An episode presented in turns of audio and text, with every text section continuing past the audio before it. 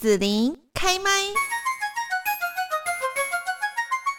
那今天呢，我们在幸福家庭甜蜜蜜的节目哦，要来聊一个节目主题，就是不完美的小孩。我们常常呢，在家庭里面会看到一种场景哦，就是呢，家长百般用心的陪孩子复习，不断的反复叮咛呐，期待自己孩子能够有个好成绩。那结果呢，孩子成绩有如预期吗？当孩子就差几分没有满分哦，那身为家长的你会有什么反应呢？我们一方面希望孩子能够出类拔萃，赢得各类的竞争，但是呢，又不希望说人生全是用打分数的哦，也希望说可以让孩子是快乐学习，朝自己喜欢的去发展。那家长常常在这两种教育方式之间就会摆荡不定。今天在幸福家庭甜蜜蜜节目就邀请到了高师大性别教育研究所的尤美惠教授呢，来谈谈你们家有不完美的小孩吗？那这个世界上有完美的小孩吗？老呃尤老师你好。呃，子玲好，还有线上的听众朋友，大家好。是，那请问一下尤老师哦，这个世界上有完美的小孩吗？你觉得说所谓的完美这个定义是什么呢？嗯，有没有完美的小孩？你觉得呢？没有，应该没有。对，我想这个答案 非常的清楚哈，大家都知道没有完美的小孩。那可是我们是尽量的希望孩子能够表现好。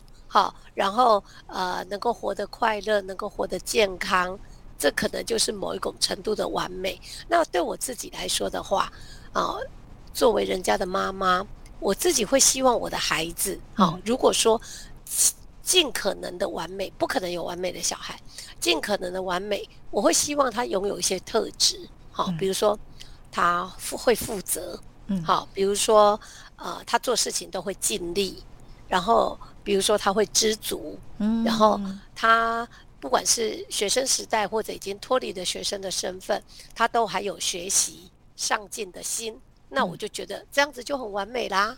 所以老师，你的完美是放在那个呃，就是品格方面，或者是说他的人格的一个态度上面，对，而不是看他的那个。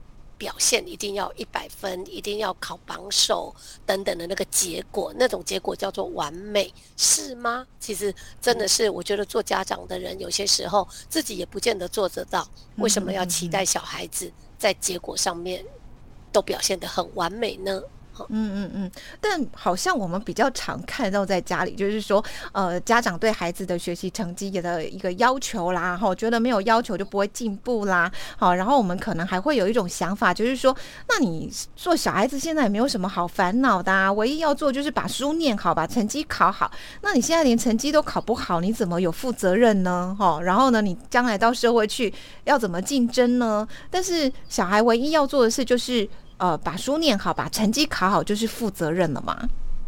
呃，其实成绩不好吼，嗯，可能的原因很多种嘛，哈，并不一定是他什么 I Q 比较低呀，哈，或者是他真的比较笨呐。其实成绩不好的原因很多，有些时候我们自己在教育体系也很清楚的知道，有些时候有些问题可能是出在老师类。好，老师没有教好，或者老师的那个教法有些问题，然后让那个孩子就没有兴趣了，对那个科目没有兴趣了，甚至是说让他觉得那个成就感大于满足感，所以他就会呃大于，就是说他常常受到挫折，所以他就考不好，考不好之后他成绩就不好，然后也就更没兴趣，所以就是一个恶性循环嘛。那所以我们就会觉得说，当然。父母亲哈，尤其是在我们台湾这个升学主义的社会里头，父母亲都会希望孩子能够考试考得好，在智育上面求表现。可是有些时候，我们可能也要去思考，如果只是在智育上面成绩很好，那这个孩子如果挫折忍受度太低，或者他没有合群的，好那个个性哈，就没办法跟人家相处。那甚至是说，像刚才说的那个品德，只是自私自利，都不管别人的感受，品德的部分有问题。那这样的孩子，其实父母亲难道不用操心吗？好，他成绩很好，可是他又不合群，啊，然后他又自私自利，嗯，然后这样子家长难道就觉得很满意吗？所以升学至上的的社会，真的会常常会让家长有个迷思，觉得孩子只要功课好，一切都 OK。可事实上真的不是这样，尤其是我们做性别平等教育的，呃，我们在学校里面处理很多性别平等案件，有些学生他就会觉得，哦，我这么努力啊，我要的我为什么会拿不到？情感的部分哦，你很努力，你也不见得拿得到啊，对不对？人家就是不喜欢你啊，所以有些时候有些过度追求的案子，其实反而是来自于那种学业成绩表现很好的孩子身上。那有些时候是分手。他受不了那个挫折，他从小到大，好没有挫败，好没有没有失败过，所以他在感情的挫败他就受不了了。哇，那到后来甚至还选择走上绝路。那你想想看，家长会愿意这样的情形发生在自己的孩子身上吗？所以成绩真的不是一切。嗯，所以这是家长有时候自己的这个观念哈，可能也要调整一下哦。可能就会觉得说，哦，成绩好代表了一切。那事实上，就由美惠老师这样的经验看起来，有时候你都没有挫败的经验哈，对孩子成长的过程其实不见得是好的。真的，真的是这样。所以就是说，呃，念书好，成绩上面如果有挫败，诶，也许也可以开始来让。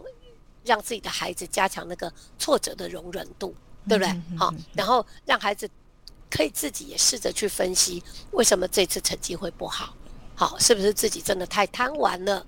好，会不会是自己真的都不不专心念书，坐在书桌前的时间很长，可是念书其实没有效果的，等等的，让孩子他开始可以去掌握自己的问题，然后去寻求改善。的方法，哎，这也是一种很好的学习嘛。哦，我觉得尤老师讲这个很棒，这个能力是我非常赞赏。就是说，应该是要培养孩子有这样的一个能力，对不对？自己去做检讨分析，然后自己找怎么样去解决这个问题的方式，然后自己再去实际的测量看看是不是，哎，对，就是我找对了这个方法，这样。嗯嗯嗯。好，那接着家长哈可能会认为说，如果你没有办法光是靠学校老师呢就考到好成绩，你是不是就要去补习加强啊？好，那我们家长这么努力赚钱哦，你需要加强什么就去补啊，我没有叫你不要补啊，对不对？好，那总之你成绩就不要太差啦。哈。那我要问一下尤美惠老师，就是说我们送孩子去补习哈，是不是真的就可以补出理想的成绩哦？那如果太慢补，是不是孩子会输在起跑点？其实我最近有。我也忘记，我最近不知道从哪边听来的，他们就真的在讨论说，现在的孩子真的不能输在起跑点上，然后我就觉得，我这样感觉大家压力都好大哦。好，谈到补习这件事哦，其实我自己呃成长的过程里头，升学的过程里头，我基本上也是没有补习的哈。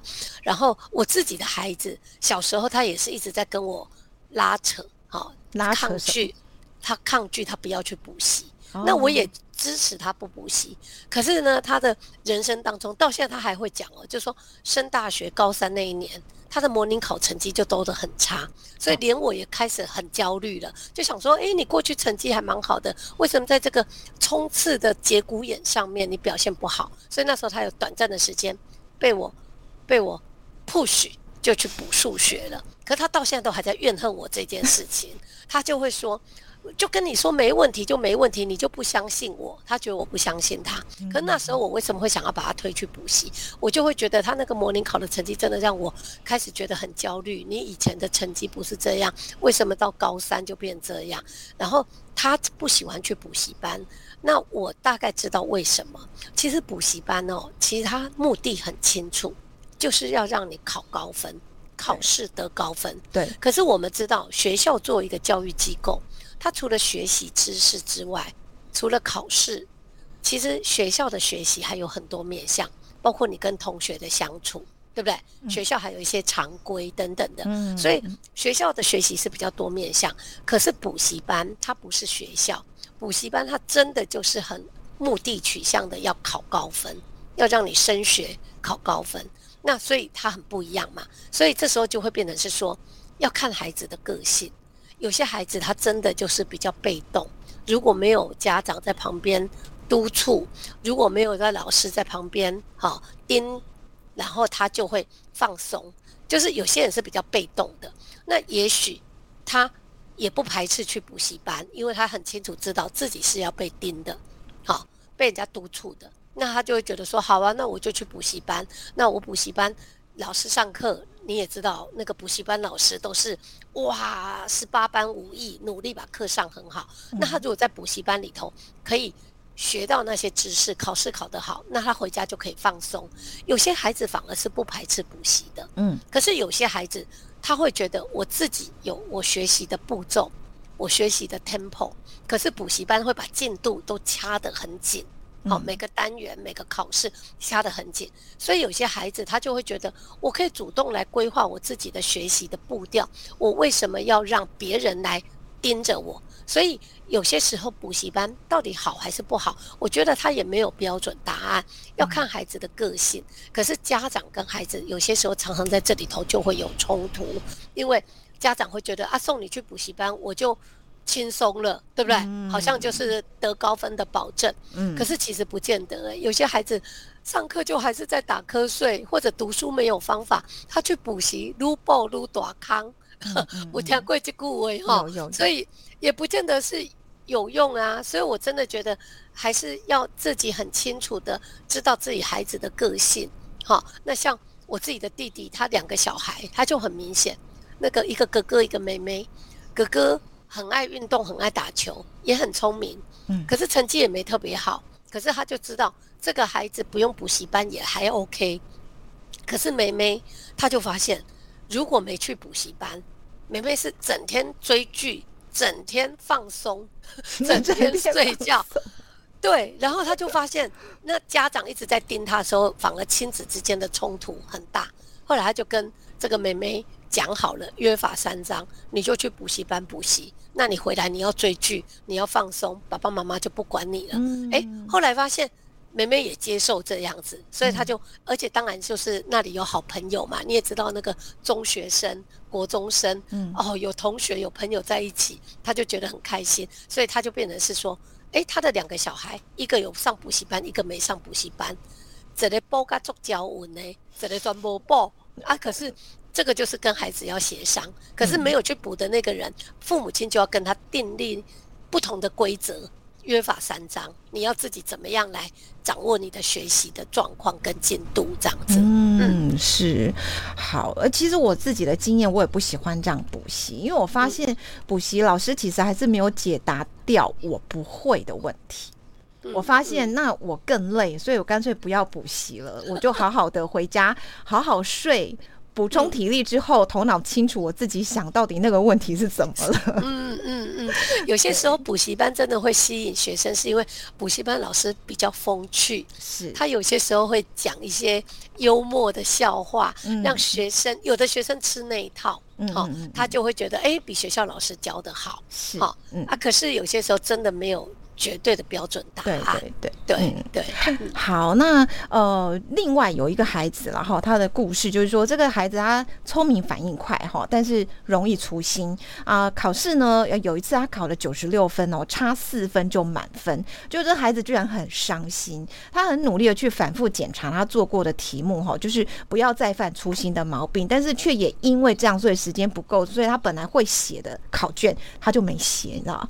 简单的题目就没有做做到了，这样子哦。那如果说呃，尤老师您是这个孩子的家长，会怎么样来看这个考试的结果？哈，是会看到说这个孩子呢来不及写到而错失的四分，还是说看到他那个很努力不断去检查，以至于没有再犯错拿到的九十六分呢？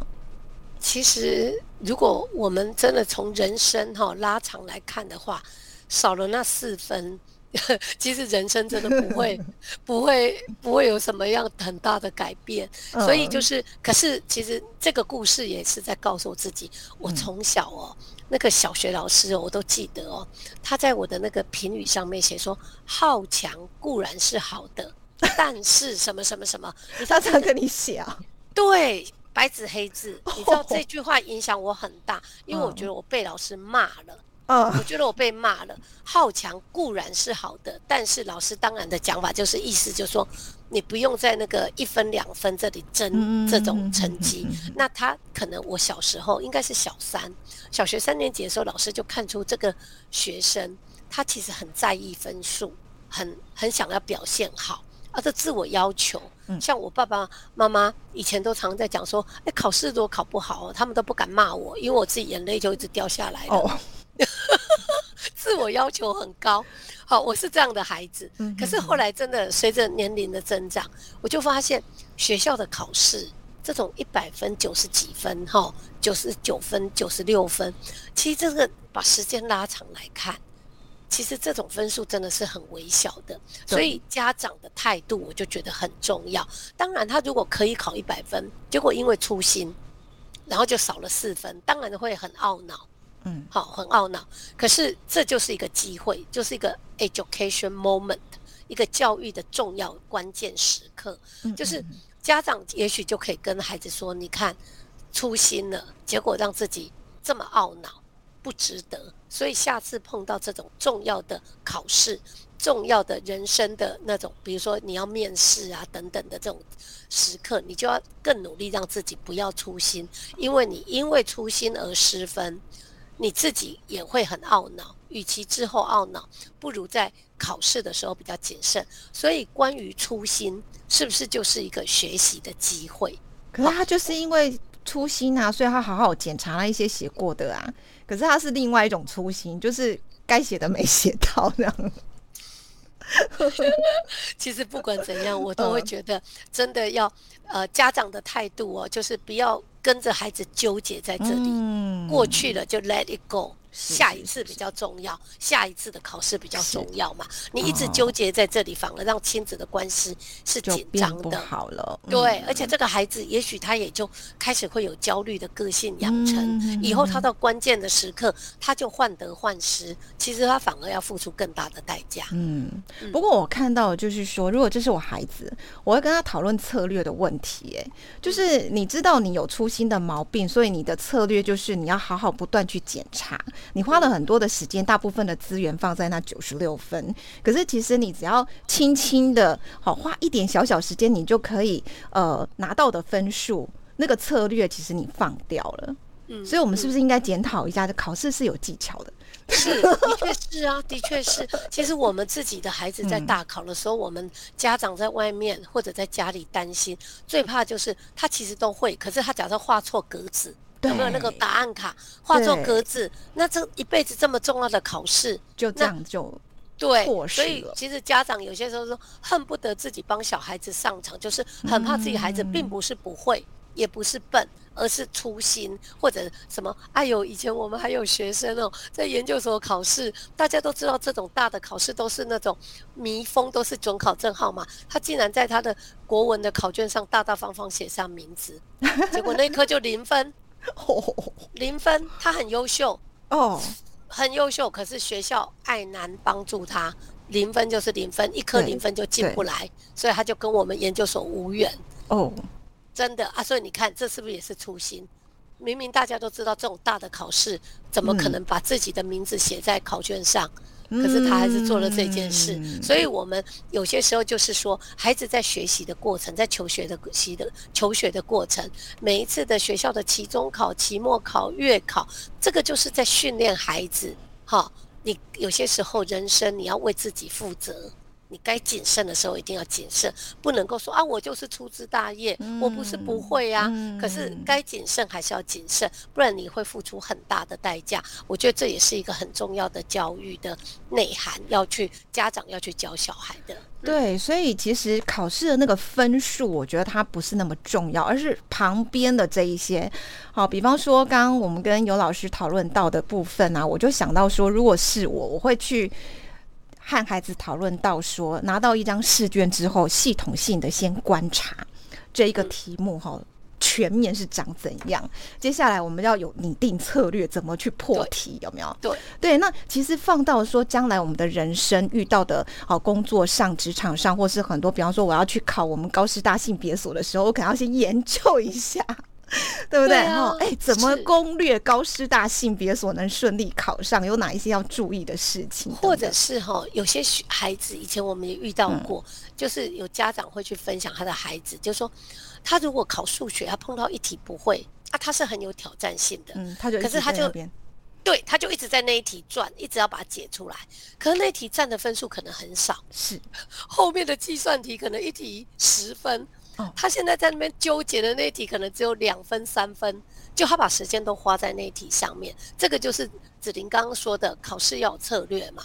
所以考试要学习东西，其实有时候很多，就是说有些时候我们要先把那个你有把握的，好可以拿高分的先掌握好，而不是一题一题一定从第一题写到最后一题，就你到后来被困住了、卡住了之后，等到你后面很有把握题目，时间不够了，是不是也很可惜？所以其实考试题要学习东西还蛮多的哈，嗯，并不是只是检验你用不用功，你答题的技巧。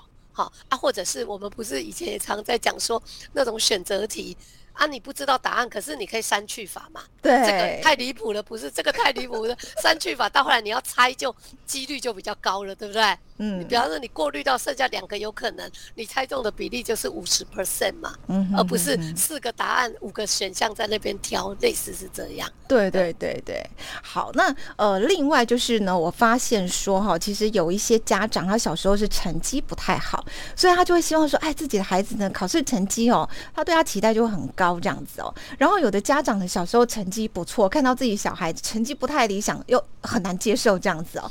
所以呢，同样的家长好像。哦，他可能都会在意自己孩子的学习表现，然后对孩子期待落空啊，到最后就有影响到他们的亲子关系哦。那老师怎么看呢？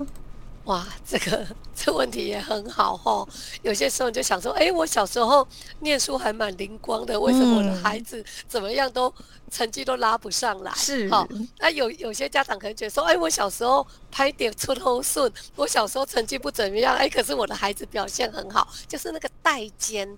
难免会去比较，对不对？好，可是有些时候，我觉得哦，嗯，最怕的就是有一些家长啊，就是觉得自己小时候成绩不好，所以他就把自己的期待，自己没有做到的期待都灌在小孩子的身上，可小孩子压力会很大哎。嗯，好像刚刚在讲补习，其实我们看到很多的家长，他就是望子成龙、望女成凤，然后他就把孩子送去补习班。不断的补，不断的补，诶，也许短期之间他会看到孩子表现非常好，可是有些时候我们常常看日子久了，我们常常跟着去看的时候，就发现，哇，他那个一开始成绩很高，都是硬硬逼的，日子久了长跑跑不远，啊，其实求学像是长跑，好，你看，呃，尤其是国一、高一，好明显，因为很多人都去上先修班，就补习班就先教，所以国一上。成绩很好的或高一上成绩很好的那些孩子，他不见得到高二或高三成绩或国二或国三成绩都好哦，因为他他跟不上了，因为之前是因为他偷跑，补习班里面先练习了，那可是到后来人家有些没有补习的孩子，到后来很知道怎么样念书，好很有效率的念书，成绩就追上了。所以我要讲的就是说，家长如果觉得自己小时候成绩不太好，对孩子期待很高。好，那无可厚非，可是也是一样，看你用什么方法。如果你觉得一直把孩子塞到补习班，孩子考高分，然后你好像就满足了自己过去成绩不好的那种遗憾，那这不见得适合你的小孩，好，不见得适合你的小孩。而且有些时候真的要有一个概念，就是说，这个教育哦是一条长远的路，成绩好固然好，但是成绩好不是。绝对不是一切。那家长有些时候自己可能也要在这里面要去拿捏。如果你是一个关心孩子教育的家长，你可能也还要真的去关注你的孩子的个性，他适合什么样的学习模式，怎么样可以让他发发展潜力，可以表现得更好，这样子。嗯，好，那以上我们所谈到读书啊、考试的过程哦，也许会让听众朋友想到自己小时候的回忆。我们好像对于孩子、对于自己的要求，都源自于说小时候考试的经验哦。那被大人要求要完美，比方说，我有一个朋友，他就曾经分享说，他小时候曾经努力拿到九十八分哦，可是当他拿到考卷考卷的时候，心里就非常开心啊，觉得哇，爸爸妈妈应该会很开心。就回家之后被爸爸妈妈责怪挨打哈，为为什么没有拿到满分？就我发现这个朋友后来在生活上哦，他只要面对各种的挑战要求的时候，他就会希望别人可以告诉他说他应该要做到哪里。好，然后好像就是一直要有一个标准答案，他就一直会跟别人要那个标准答案。只要他能够知道那个标准答案是什么在哪里，他就可以做好这样。哦，然后老师怎么看这件事呢？嗯，就是说，如果我们从嗯教养子女的角度去看的话，嗯嗯，你教出来的孩子，他就是都是抬头看着你，希想要揣测你对他的期待。然后他在努力去表现。一个人如果只是为了赢得别人的赞美，然后去做什么事或不做什么事，那他就是为了取悦他人。那这样的孩子长大了之后，你想想看，他的人生会是怎么样？好，就说自己拿不定方向。嗯，然后想要别人给他标准答案，可是人生有很多事都没有标准答案。那所以，我们为人父母的人也开始可以去想想看，我们会希望自己的孩子是一个努力求得别人赞美，就这样子，这样子好吗？他没有主体性，而且他在意别人的感受，那他有些时候就会抓不到方向。好，老师要加一句：太在意别人的感受，对，太在意，不能完全对，不能完全不在意，对。可是如果太在意，他会无所适从，因为别人的别人的赞美或别人的评价，可能也会有冲突。那你该怎么办？对不对？所以我会觉得，从家长在教养子女的角度来说的话，我们不会希望自己的孩子变成这样的话，你自己可能就要拿捏，因为你自己怎么对待你的孩子，其实就是在。捏好，塑造出你的孩子会长成什么样？真的，嗯嗯，是好。那我想今天很开心呢，哈，邀请到高师大性别教育研究所的尤美惠老师来跟大家呢谈到不完美的小孩哈这样的一个话题。那如果说我们听众朋友有一些像家庭啊、亲子关系等等这一些的烦恼疑问的时候，可以寻求哪一些社会资源呢？好，其实刚刚讲到这个主题哈，不完美的小孩，其实人就是没有完美的，大人也是不完美哈。那有些时候亲子。呃，相处互动难免会有一些冲突。那关于亲子教育的部分，呃，其实高雄市教育局底下有个家庭教育中心，其实各县市政府都有家庭教育中心。家庭教育中心有个咨询专线四一二八一八五，好，他们也积极在宣导。如果是手机来拨这个专线电话，前面要加零七。那在那个基本上在上班时间，哈，每周一到周六的上午还有下午。还有晚上一周一到周五的晚上，也都有这个专线，会有专人可以来跟你参雄，听听你的苦恼，然后来思考。如果是呃关于子女的教育有问题，大家也不妨利用这个公部门的资源四一二八一八五。好的，那今天我们要谢谢高师大性别教育研究所的尤美惠教授了，谢谢，谢谢。